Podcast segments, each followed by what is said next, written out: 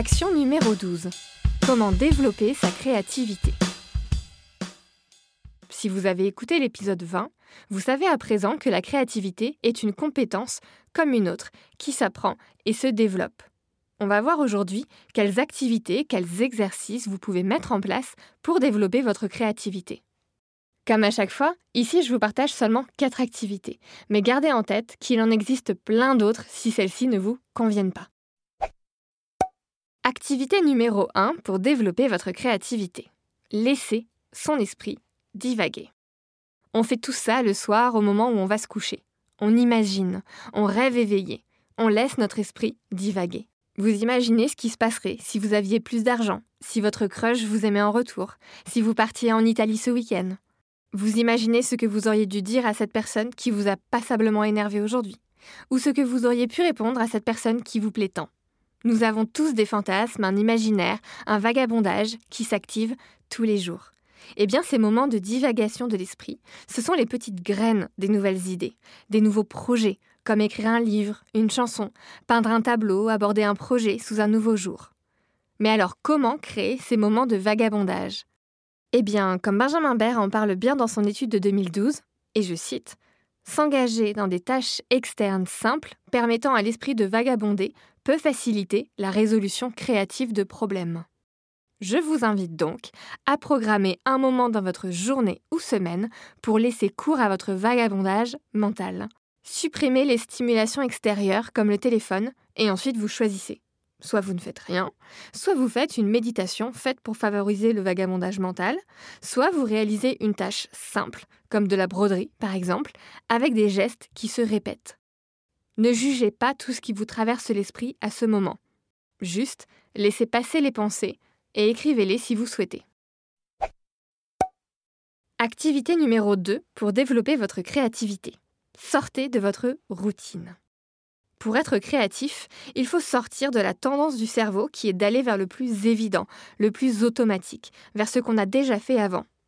Souvenez-vous de l'épisode sur la paresse. Le cerveau va vers ce qui lui prend le moins d'énergie. Sortir des sentiers battus et être créatif demande de l'énergie supplémentaire au cerveau. La créativité doit donc être un acte volontaire pour lutter contre un instinct d'économie d'énergie. Par exemple, sortez vous balader dans un autre quartier ou une autre ville. Allez voir de nouvelles expos, allez voir des films que vous n'avez pas l'habitude de voir, changez votre routine de repas, changez l'aménagement de votre salon. Il y a plein de petites choses de notre quotidien qu'on peut modifier. Et le fait de voir de nouvelles choses aide à faire naître de nouvelles idées ou de créer un nouveau regard différent sur les choses. Alors bien sûr, tout est une question d'équilibre. Comme je vous le disais dans l'épisode sur les habitudes, ces dernières sont importantes et cruciales. Elles forment des repères dans nos vies et dans nos relations. Mais parfois, lorsqu'on a besoin d'être créatif, il ne faut pas hésiter à chambouler certaines de ces habitudes. Activité numéro 3 pour développer votre créativité. Apprendre une nouvelle langue. Eh ben, c'est un fait. L'apprentissage d'une autre langue élargit vos horizons et vous donne une nouvelle façon de voir le monde. Il vous expose à de nouvelles cultures, de nouvelles coutumes, et cela a un impact positif sur votre créativité. Dans le livre Neurosapiens, je vous en parle dans le chapitre sur le bilinguisme. La langue que vous parlez forme votre pensée. Par exemple, le mot pont est féminin en allemand, mais grammaticalement masculin en espagnol. Eh bien, les germanophones sont plus enclins à dire que les ponts sont beaux, élégants, des mots stéréotypés féminins, alors que les hispanophones seront plus susceptibles de dire que les ponts sont forts, solides, des mots stéréotypés masculins. Par conséquent, lorsque vous apprenez une langue, votre façon de penser change, vous percevez les choses différemment, ce qui vous permet d'être plus ouvert à de nouvelles idées. De nombreuses études ont montré que le bilinguisme est positivement corrélé à la créativité. Je ne vais pas toutes vous les mettre, mais pour les plus curieux, ces dernières sont en description de l'épisode. Et enfin, activité numéro 4 pour développer votre créativité, jouer aux jeux vidéo. Une des toutes premières études ayant montré l'impact positif des jeux vidéo sur la créativité a été dirigée par Linda Jackson en 2012. Pour l'anecdote, quand elle et son équipe ont vu les résultats de leur étude reprise par les médias titrée Jouer à des jeux vidéo, ça favorise la créativité, ils ont un peu paniqué. En effet, cette étude était réellement une des premières sur le sujet.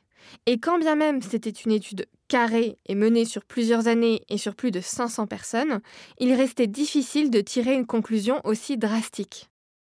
Sauf que ça, c'était en 2012, et que depuis, de nombreuses autres études ont été menées sur le sujet. Depuis, on a affiné nos découvertes.